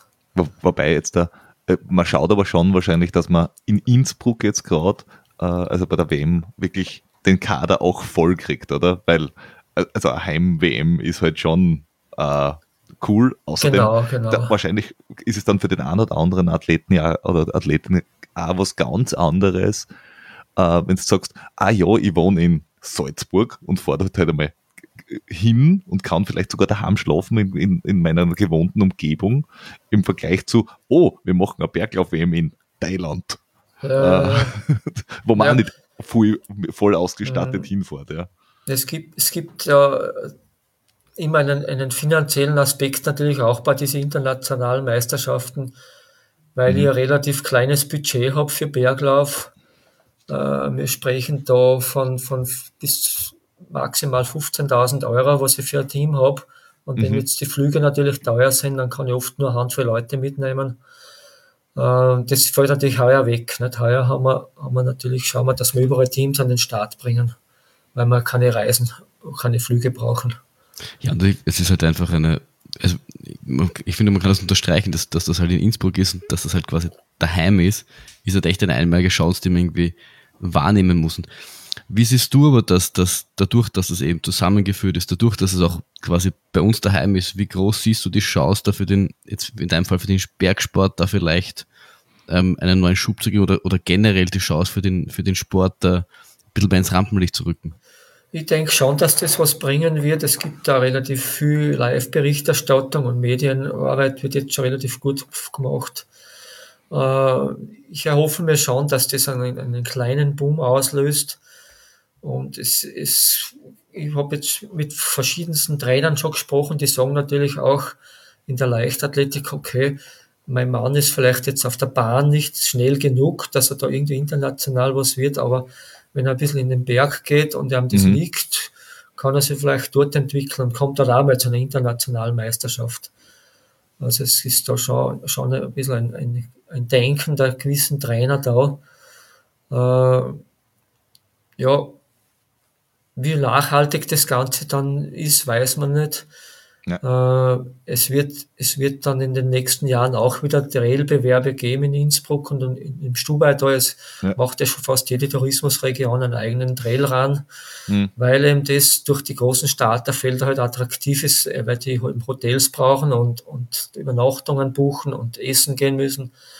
Also es ja. ist eine touristische Geschichte. Man spricht äh, in Tirol draußen, wo ich ein bisschen jetzt Einblick habe von, von Tirol-Tourismus, die sagen, früher war der Wintersport 70 Prozent, jetzt äh, sind sie nur noch 42 Prozent, also, ja. äh, 62 Prozent. Das heißt, so, ja. der Sommersport gewinnt an Bedeutung und sie, sie äh, investieren auch äh, relativ viel Geld in diese Veranstaltung da in Innsbruck, weil sie eben den Sommertourismus fördern wollen und, und eben Nachhaltigkeit ist gerade im Traillaufen, glaube ich, eher ein Thema, weil wir nicht viel Müll produzieren, genau. weil, weil wir äh, keine großen Verkehrsdings brauchen, weil man jetzt Fuß unterwegs ist. Großteils, man, ich muss natürlich schon anreisen und wieder weg. Aber dort bewege ich mich dann zu Fuß. Ja. Und ich glaube, dass, dass das schon für die, für die Tourismus, dass die das schon erkannt haben, dass das, dass das ein Boom ist, den man eigentlich nutzen kann. Ja, nein, das ist auch, also ich, soweit ich das jetzt da mitgekriegt habe, auch wie sie es organisieren und so weiter, kann ich mir schon vorstellen, dass jetzt da Innsbruck da WM-mäßig wirklich ähm, einen, einen Maßstab setzt jetzt da auch und sagt, okay, so, so, kann das funktionieren. Wir haben eine super Übertragung, wir haben die, also wir haben medienmäßig alles einbunden, wir, wir haben die Region einbunden. Und deswegen, man, wir haben es ja schon einmal gesagt, gesagt haben, äh, Innsbruck ist mehr oder weniger Chamonix Österreichs. Du hast halt in diese Wintersportregionen hast du halt infrastrukturmäßig vom Wintersport echt schon alles. Also du, du musst überhaupt nichts mehr Neues hinbauen, das ist eh schon alles da. Genau, wir, wir brauchen keine, keine Sportanlage. In dem Sinn ist die Sportanlage der Berg und das Gelände. Ja. Und Innsbruck hat natürlich den Vorteil einer Stadt, die komplette Infrastruktur, der Bahnhof ist mitten in der Stadt, der Flughafen ist ganz nahe. Ja, äh, ja sicher muss man ins Stubai da die Leute hin und her führen. Ja, dafür hast du einen Bus und, und, und das Catering, ja. Und, und die ganzen, und die ganzen, also vor allem von den Zuschauern her, du hast eine ja. ganze, du, die, es ist keine Sportstätte irgendwo im Nix, sondern es ist halt eine, eine große Stadt und äh, du kannst die, kannst mit den ganzen Gondeln und was auch immer vom Winter die Leute überall aufbringen. Und ich glaube, das, das kann dem Ganzen schon ein ganz eigenes Flair geben, nachher, wenn, wenn die Zuschauer überall sind. Und ein Wintergebiet hat natürlich oft die Möglichkeit, dass es vielleicht öffentlich nicht so optimal zu erreichen ist. Ja. Aber Innsbruck ist halt einfach mit dem Zug so, so einfach zu erreichen. Und du bist in, in, in wenigen Stunden, von, in unserem Fall von Wien aus in Innsbruck, da, da bist du mit dem Auto nicht schneller. Nein, die, nicht, viel, nicht viel schneller. Viele der deutschen äh, Kollegen und, und, und Läufer sagen ja, es ist für sie auch ein Heim-WM, weil die sind zum Teil schneller in Innsbruck wie wir aus Wien. Ja, klar, ja. Ja, wenn es jetzt die, Garmisch. Die, die, Verkehrsanbindung ist relativ gut von Innsbruck und äh, ja. du kommst von Italien schnell rauf. Du, es ist einfach zentral, nicht von, von ja. überall äh, leicht erreichbar und, und dort eben die Infrastruktur ist da, weil es immer äh, ein Kongressstadt ist, wo haben sie große Hallen und große äh, mhm. Hotels, wo man auch viel Leute unterbringt. Und die sind halt einfach irgendwie gewohnt, dass sie größere Veranstaltungen machen. Ne? Und ich glaube schon, wenn jetzt der junge Sportler das sieht und, und, und dass sich da was tut, dass er dass da, äh, die bauen zum Beispiel einen City Trail auf, also einen künstlichen Trail, wo die Leute ja. durchlaufen müssen. Äh, und das, das will die Stadt Innsbruck unbedingt so haben, damit es eben irgendwie nicht nur am Asphalt durch die Stadt geht, sondern auch irgendwie zwischendurch wirklich wieder Gelände ist. Also das ist, sie haben sich schon einiges überlegt, die Veranstalter. Ja und investieren da sehr viel Geld. Ja. Nein, wir haben ja, wir haben in, in, in Alexander äh, Bittel haben wir ja auch schon gehabt, der das Ganze ja organisiert. Äh, und ich, ich glaube, der äh, hat es da auch mit Thailand und dem allem möglichen, also dass er sich das dort angeschaut hat, plus mit der Erfahrung halt jetzt da aus dem äh, vom, vom Innsbruck Alpine Trail Festival hat er halt auch echt ähm, die, die äh, Idee, wie das, wie er das Ganze äh, groß machen kann und, und auch gut äh, in, in, wie soll ich sagen, in die Restbevölkerung tragen kann. Weil genau, dass Bergläufer ja, und Trailläufer wissen, dass es geil ist, das wissen wir eh. Aber mhm. der Rest muss er lernen. Und der ERTF ist auch ein echt feiner Event, muss man sagen. Also der, ja. der Hut ab, da, da, da zaubern sie echt jedes Jahr was wirklich Gutes hin. Ja, wohl wahr. Ja, ich, ich denke, äh, man muss den Läufern dann natürlich was bieten. Das heißt, so After-Race-Party ist vielleicht auch für einige wichtig, ja. wo du aber auch wieder irgendwie die Infrastruktur brauchst, dass du das machst. Äh, man muss sich dort was überlegen. Nicht? Äh, mhm. Wie, wie, es ist ein, ein gewisser Unterhaltungsfaktor dabei. Nicht? Das ist nicht nur rein, das geht nicht nur ums Laufen, sondern und das rundherum auch. Ne? Ja. ja, und vor allem auch für die Menschen, die mitkommen. Weil genau, die Läufer genau. selber, die sind, eh am, sind vielleicht am Laufen und wenn das jetzt da der Trail long ist, dann den ganzen Tag unterwegs ja, oder zumindest ja. ein paar Stunden, dann ist es vielleicht gut, wenn nachher äh, Lebenspartner, Kinder, keine ja. Ahnung, die Mama äh, die dabei ist, äh, auch Unterhaltung haben und in der Stadt sich was anschauen können, irgendwo rauffahren können, keine Ahnung, in, in, nach Schloss Ambras gehen können, ein Museum schauen können, keine Ahnung. Also ich glaube, da, da, da braucht es die Infrastruktur dazu. Genau, also das kannst du fast in einem kleinen Ort irgendwo nicht machen, nicht so wie es früher war in Delfis, ja. wo eine Weltmeisterschaft war zweimal oder Europameisterschaft. Äh, die sind dann das ist dann so, also du kannst das so eine große Veranstaltung nicht mehr in so einem kleinen Dorf irgendwo machen. Das ist ja. dann, die sind dort überfordert. Und in Innsbruck, die haben, haben einfach genug Helfer und genug Volunteers, die das ja. da begleiten und halt äh, helfen. Mhm. Und so gut das sicher in Thailand war, aber so für die, ähm, dass man in Europa so ein bisschen einen, dass ein bisschen ein Boom entfacht und, und die WM ein bisschen etabliert, muss einfach nah sein, weil, weil dafür war es einfach zu weit weg und zu unnahbar das muss ein bisschen nahbarer werden. Und das ist auch, wie, wie der Peter in einer der letzten Folgen, weiß nicht, wo die schon ausgeschaut haben, gesagt hat, auch dass zum Beispiel das für die Amerikaner interessant ist, muss, muss auch einmal in Amerika stattgefunden haben. Ich glaube, die WM muss einmal auch quer um die Welt reisen, ja, damit sich ja. jeder mal quasi für wichtig erachtet und dann irgendwie.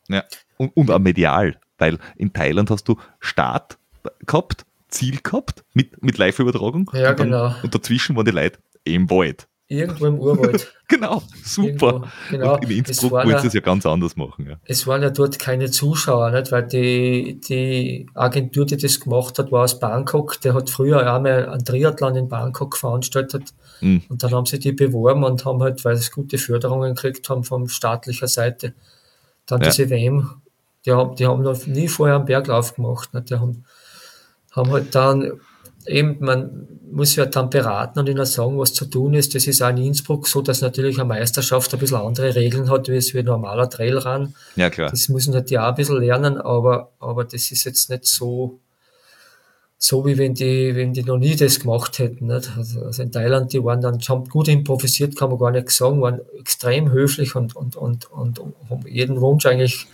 was irgendwie gegeben hat, aber es sind halt dort ein paar Dinge passiert, wo du sagst, ah, okay, das, das kann bei uns sicher nicht sein. Ne? Das war zum Beispiel so, dass das Team aus Uganda, das Männerteam mhm. und das Frauenteam in der Früh, in, da sind so Busse gefahren zum Start. Falsch gefahren. Ja, und die sind in den Start, in den Bus zum Zü eingestiegen und die sind zum Zü hochgebracht worden und das hat ihnen keiner gesagt das kann es einfach nicht sein, ne? dass, ja. dass so, so eklatante Fehler passieren. Ja, das sind, das sind, das sind so Dinge, die müssen, die, die, die müssen einfach funktionieren. Das, da, da, ist Lob genug, wenn man sich nicht drüber aufregt und wenn, wenn man sich dann drüber aufregt, dann ist es einfach unangenehm. Ja. ja, ja. Aber dafür ist ja Innsbruck da, um der Welt zu zeigen, wie, wie man sowas, sowas richtig macht. Ja, es wird vielleicht die eine oder andere kleine Banne wird sicher geben. Ich, ich denke da vor allem, dass der Transport wird ein bisschen schwierig werden, weil man doch immer ins Stubai da 25 Kilometer oder so fahren muss und die Leute hin und her fahren muss. Äh, aber ja, irgendwie ja. werden wir es hinkriegen. Ab, kriegt krieg man beim, kriegt man beim, beim äh, Glockner Berglauf ja auch hin. Und äh, beim UTMB, muss ich zugeben, diese Bus-Shuttles, was sie da rund um den Mont Blanc haben, die funktionieren. Ja, ja die ja, fahren ja. durch den Mont Blanc durch, das ist der Unterschied. Ja, aber dann fahren sie schon oben herum auch. Ja, weil ich sag, das, das Novum bei dieser WM ist ja früher, war das immer am Wochenende, Samstag und mhm. Sonntag oder oft nur an, an einem Tag. Und jetzt ist es aber unter der Woche, wo der ganz normale Verkehr auch läuft in Innsbruck. Und da äh, bin ich schon gespannt, wie das, aber ja, die haben sich sicher was überlegt, ja. wie das dann stattfindet. Gut. Ja, aber das, wir werden uns überraschen lassen äh, und werden uns das Ganze anschauen, hautnah, weil wir sind ja dort, wir sind alle drei dort äh, und hoffen, dass auch viele von den Zuhörerinnen dort sind. Mhm. Mhm. Mhm. Und ja. Wir danken dir, dass du uns so ausführlich einen Einblick in den Berglauf gegeben hast. Ich habe viel gelernt und äh, danke. Okay, ja. bitte. Vielen Dank dir. Ciao. Ciao. Danke euch. Danke. Tschüss.